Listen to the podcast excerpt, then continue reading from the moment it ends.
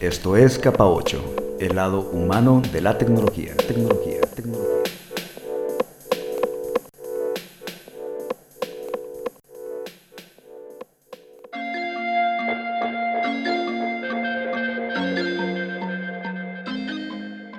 Pues muy bien, ya estamos por aquí con Capa 8, el podcast donde tratamos de llevar a ustedes temas que tienen que ver con el lado humano de las tecnologías. Yo soy Tony, dándoles la bienvenida y bueno, el tema que quiero llevar a ustedes ahora eh, es un tema que yo conocí por allá, pues hace muchos años ya, bastantes, cuando yo era un estudiante de licenciatura en ciencias de la computación eh, y el tema es el de la interacción humano-computadora, un tema que ha ido variando mucho a través de los años. Eh, pues sobre todo por el énfasis que en aquel entonces que les digo tenía más orientado hacia las eh, computadoras personales, las computadoras de escritorio que eran las que dominaban, digamos, la escena de la computación. Bueno, con el tiempo eh, ese enfoque en ese tipo de máquinas se fue moviendo hacia otros dispositivos portátiles, primero laptops, luego los famosos PDAs, Personal Digital Assistants, eh, después este, pues los teléfonos celulares que ahora abarcan un montón de funciones, pero también otro tipo de dispositivos, dispositivos de juegos, dispositivos interactivos que tenemos en las casas.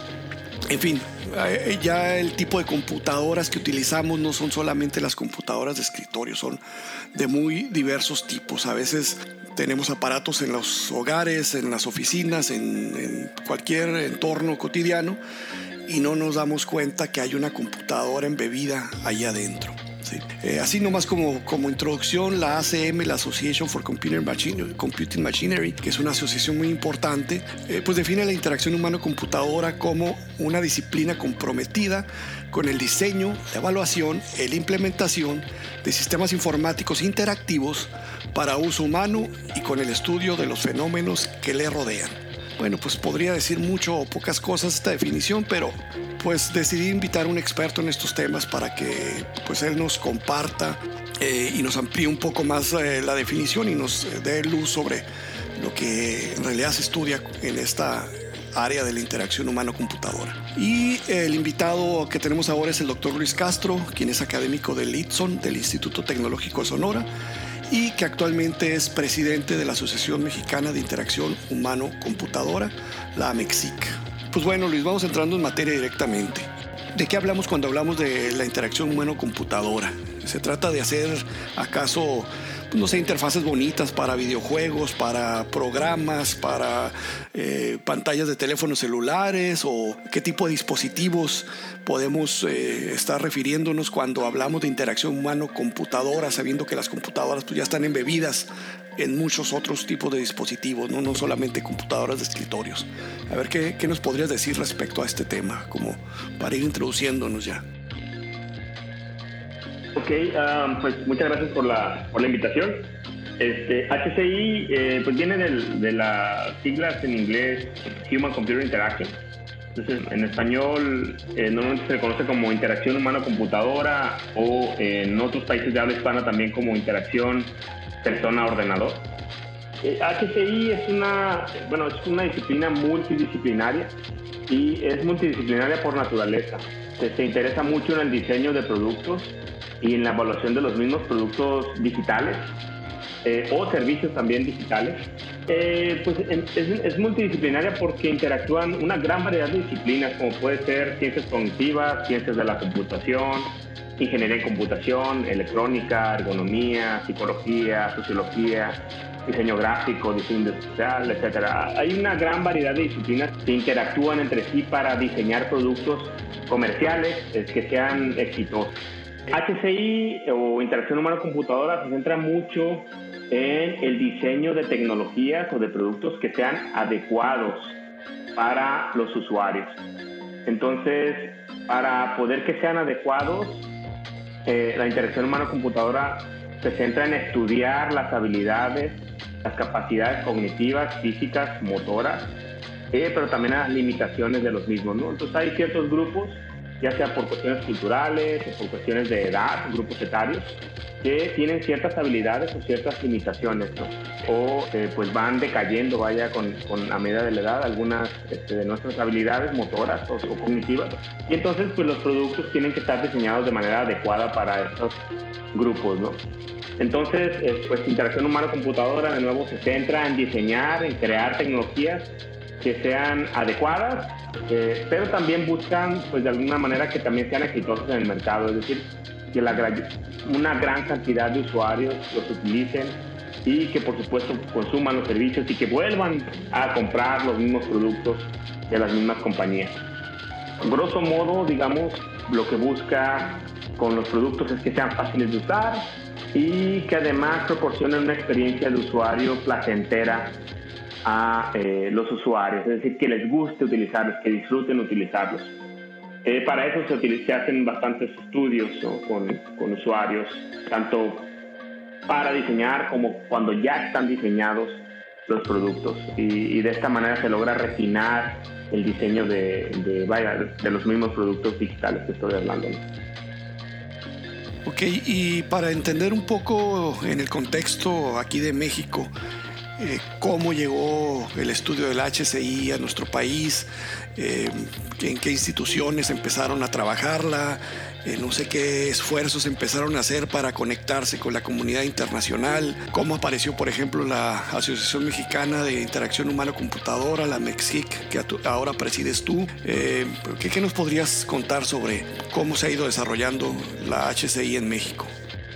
Pues mira, yo, creo que también podemos remontar un poco a la historia eh, internacional del área. Gana mucha, mucha notoriedad esta área con el nacimiento de la computadora personal en los 80 y con el boom, digamos, comercial de, de esas computadoras comerciales en los 80. Entonces, y eh, pues definitivamente con Internet comercial en los 90, celulares, finales de los 90, gana demasiada visibilidad ¿no? e interés.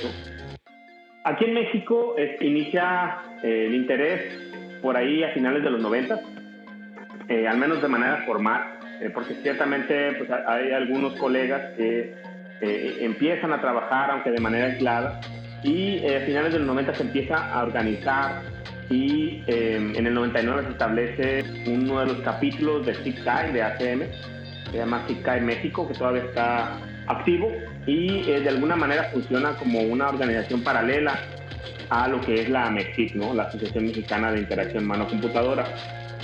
Entonces, esta asociación se formaliza más o menos um, alrededor del 2010, ya tiene 10 pues, años operando y esto ha ayudado mucho a fortalecer la parte académica, eh, sobre todo de eventos académicos, ¿no? y la parte de la diseminación de esta área y de vinculación con otros grupos.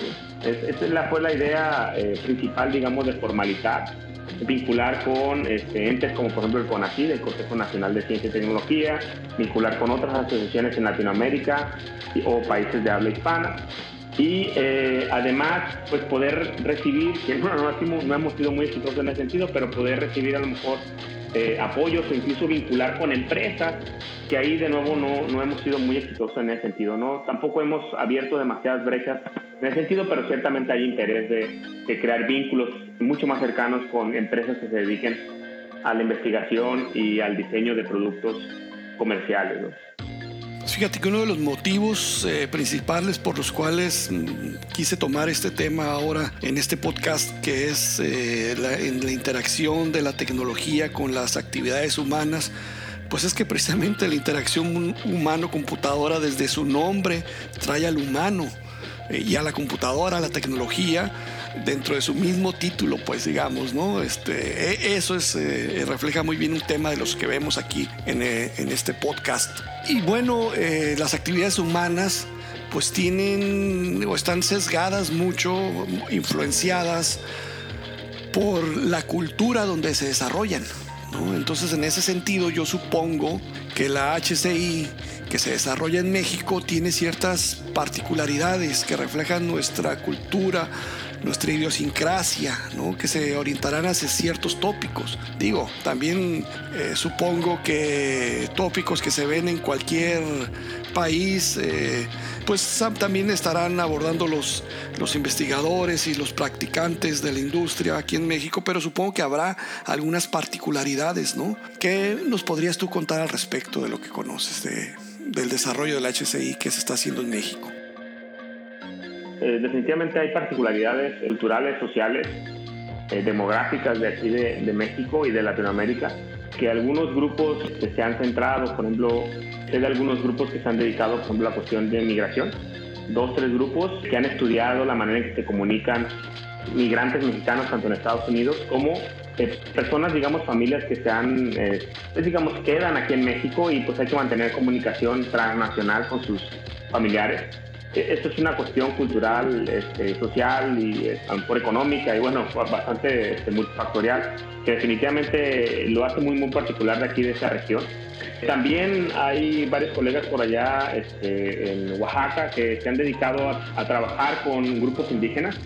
Entonces han diseñado tecnologías para, en general, por ejemplo, para aprender español o para aprender, por ejemplo, mm, tópicos, digamos, que están relacionados con sus propios contextos culturales. También, por ejemplo, acá en Tijuana he escuchado de algunos grupos, que creo que incluso tú mismo, que has estado involucrado, bueno, en contextos que tienen que ver con eh, marginación, con violencia y eh, pues el diseño de tecnologías que son adecuadas en esos mismos contextos, ¿no? Que definitivamente este tipo de contextos, al menos estos tres de los que te estoy hablando, pues no se dan, eh, al menos en la misma este, intensidad, digamos, que en otros países, por ejemplo en, en, Europa o incluso en Norteamérica, ¿no? Digamos Canadá o en Estados Unidos, ¿no? Estás escuchando Capa 8, un podcast que aborda temas relacionados con las tecnologías de la información y la comunicación, las TICs, situándolas en el contexto humano. Nos interesamos entonces en los impactos de las TICs en la sociedad, sus beneficios, sus riesgos, sus mitos, su folclore, sus personajes y en general en la intersección de las TICs con las diversas áreas del quehacer humano.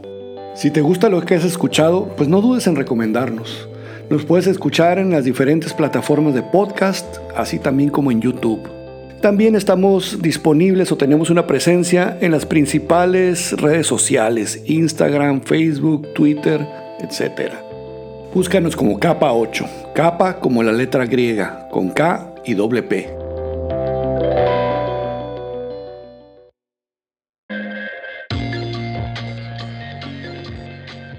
Oye, este, fuera de lo académico, lo que compete a la industria, ¿sí hay empresas que estén aquí dedicándose a temas exclusivamente de interacción humano-computadora o cómo está el panorama?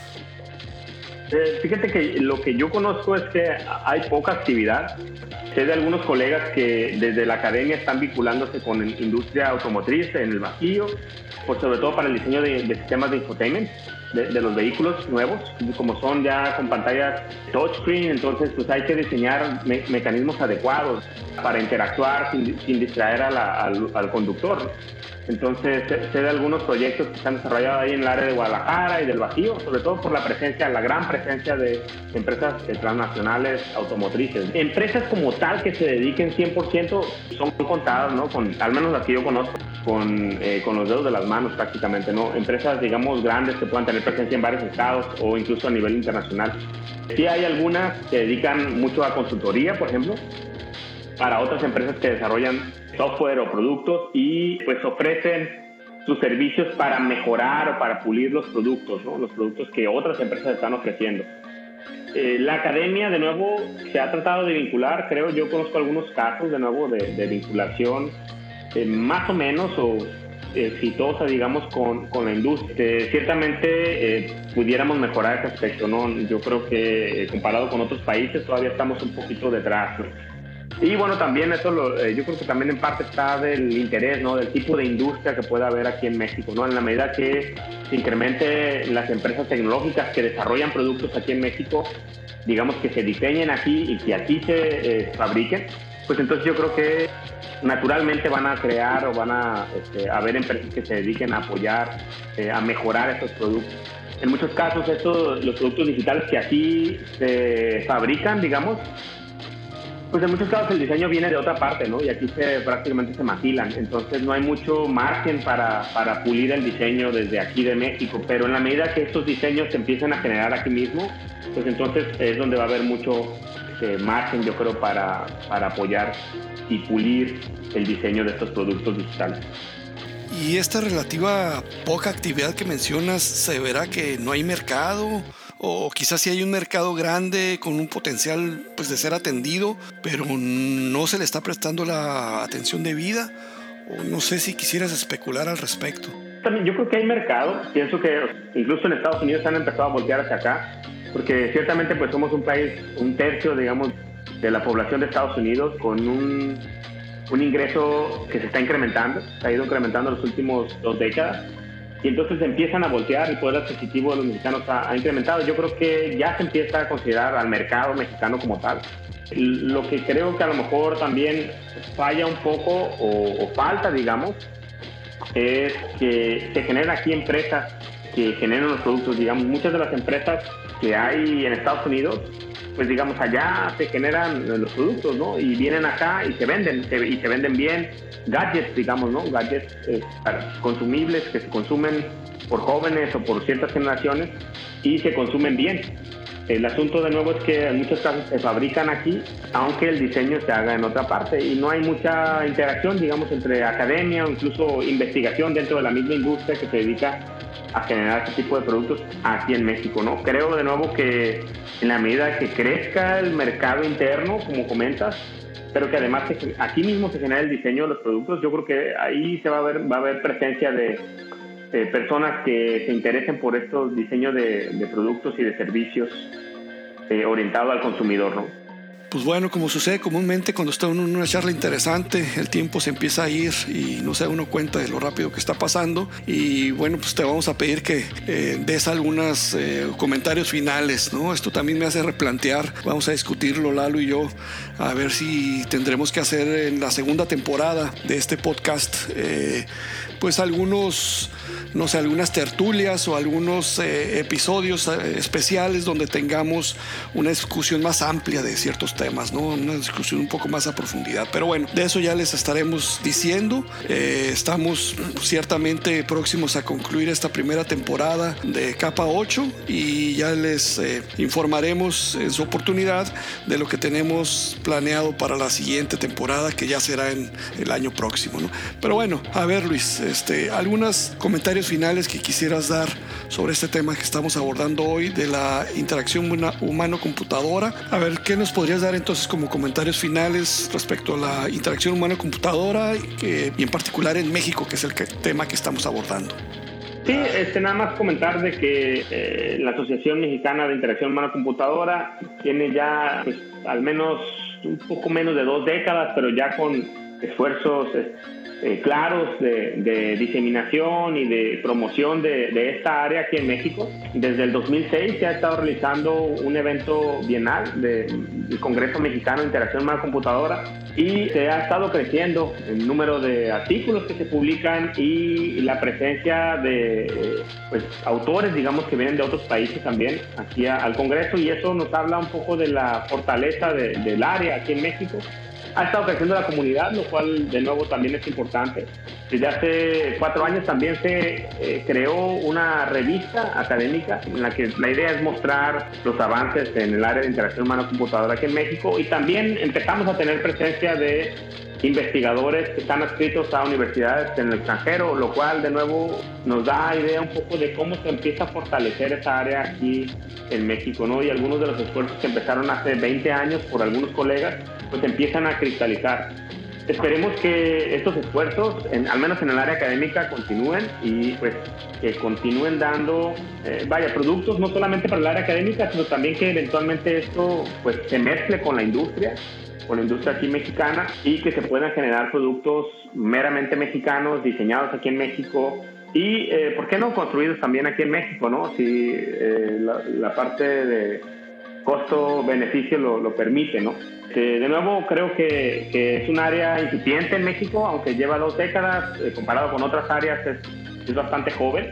Eh, la comunidad era muy chica hace dos décadas, demasiado chica, y ahora se ha estado fortaleciendo con las nuevas generaciones de estudiantes de nuestros colegas que han estado graduándose, algunos se han quedado aquí en México, otros se han ido al extranjero, pero de nuevo ha estado creciendo de manera gradual, sostenida, lento, pero, pero con paso firme.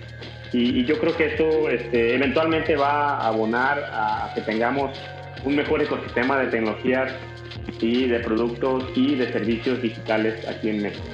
Bien, ¿por qué no nos recuerdas, por favor, eh, dónde pueden encontrar información sobre la Asociación Mexicana de Interacción Humano-Computadora para ver pues, las publicaciones que tienen, las noticias, este, los eventos, etcétera? Claro, es www.amexihc.org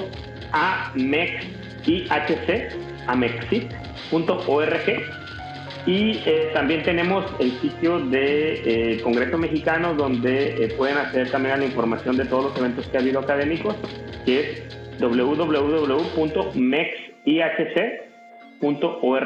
mexic.org. Muy bien, con esto concluimos este episodio de Capa 8. Eh, les agradecemos a ustedes que estuvieron atentos a este episodio y al doctor Luis Castro que nos compartió estos conceptos sobre interacción humano-computadora en México. Los invitamos a que escuchen Capa 8 en cualquiera de las plataformas que ustedes prefieran de podcast, de Apple, Google, Spotify.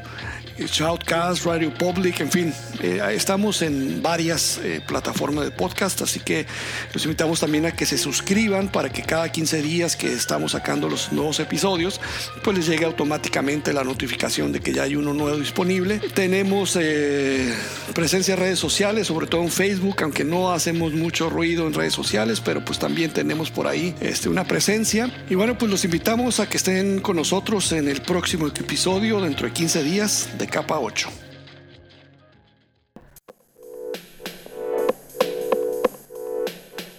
Esto fue capa 8.